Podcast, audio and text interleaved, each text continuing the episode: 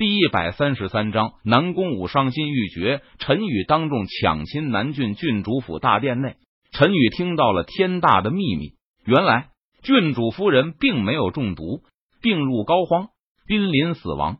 这一切都是郡主夫人和南宫灵志两个人演的一场好戏，目的就是为了把南宫武骗回家，然后让南宫武嫁到北城的北野家族去。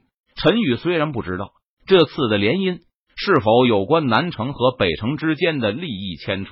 但是陈宇知道，南宫灵志和郡主夫人为了自己的利益，却不顾亲生女儿的幸福，这种做法令人感到不耻。陈宇将南宫灵志和郡主夫人两人之间的谈话用法术悄悄的录制了下来，然后陈宇悄然离去，回到南宫武的闺房之中。老祖，你怎么又回来了？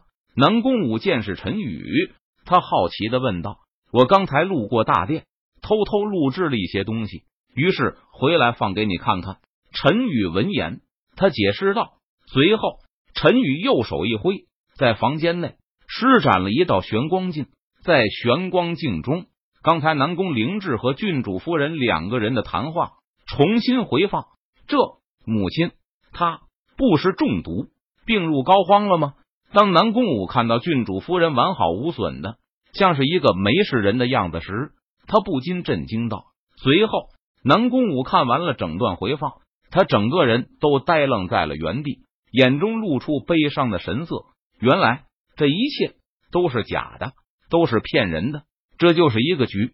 南宫武泪流满面，伤心欲绝，他低声哭泣道：“当初南宫武听到母亲中毒时。”他便第一时间从凌霄剑宗赶回了家。当得知北野家族有圣物能够救母亲的时候，南宫武便毅然决定嫁给北野家族少主，以换取圣物替母亲治疗。结果这一切到头来都是南宫武的一厢情愿，因为只有他一个人在乎血脉亲情。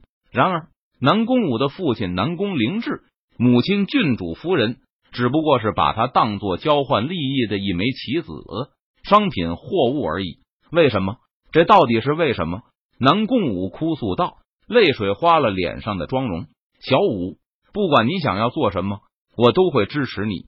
陈宇见状，他伸手将南宫武抱在怀中，有些心疼的安慰道：“老祖，我不想嫁人。”南宫武依偎在陈宇怀中，他摇头哭诉道：“好。”你不想嫁人，那就不嫁人。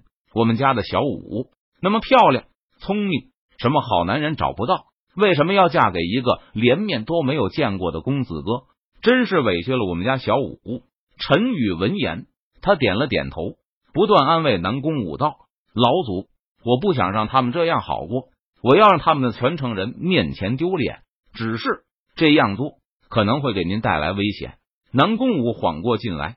他看着陈宇，有些迟疑道：“无妨，老祖我天不怕地不怕，天大地大就没有我去不了的地方。”陈宇闻言，他淡然一笑，说道。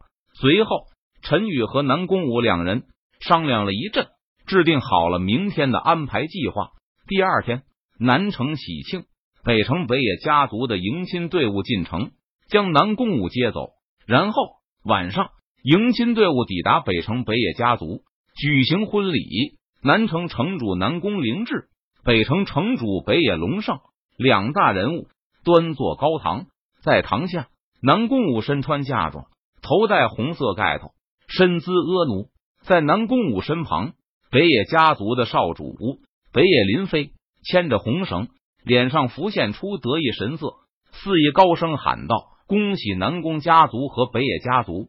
喜结连理，请问在场的亲朋好友们，有人反对这场婚礼吗？如果没有人反对的话，我们开始进行婚礼的下一个项目——拜高堂。不过，就在这个时候，在台下一道声音响起：“我反对！”陈宇从椅子上站了起来。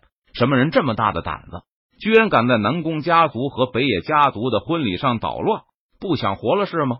这人在找死吗？难道他不知道这里是什么地方？顿时，在场众人哗然，纷纷低声议论道：“你是什么人？你有什么资格反对？”北野林飞怒视陈宇，喝问道：“我是小五的长辈，自然有资格反对。况且这个婚礼，小五也不同意。”陈宇闻言，他脸色淡然，笑着说道：“老祖。”只见台上南宫武掀起盖头，脚尖轻点地面，便飞到了陈宇身旁。小五，我来接你了。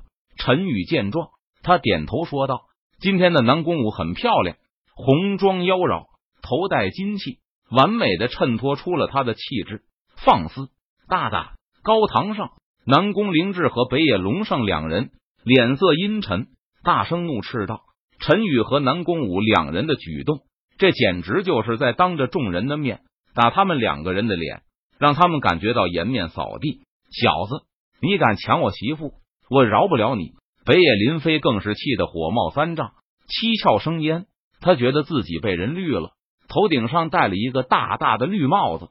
唰，北野林飞从台上跳了下来，攻向陈宇。北野林飞是元婴期武者，他含怒出手，没有丝毫留情，攻击非常凌厉。即便是元婴期武者，恐怕也很难抵挡。但是陈宇却不闪不避，他脸色淡然。站在原地，眼看北野林飞的拳头就要落在陈宇身上时，陈宇的身体动了，他后发先至，右拳猛然砸出，砰！陈宇的拳头重重砸在北野林飞的身上，扑哧！顿时，北野林飞吐血倒飞而出，重重的摔在台上，一时间无法从地上爬起来。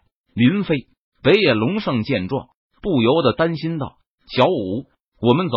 陈宇抱着南宫武，脚尖轻点地面，就想要离开北野家族。小子，哪里走？南宫灵志和北野龙胜两人见陈宇和南宫武两人想逃走，他们顿时大喝道：“陈宇当众抢亲，南宫武当众逃婚。如果让陈宇和南宫武两人离开，这岂不是意味着南宫凌志和北野龙胜两人什么面子都没有了？”今天的事情肯定会瞬间传遍整个南郡和北郡，到时候他们就会成为所有人的笑柄了。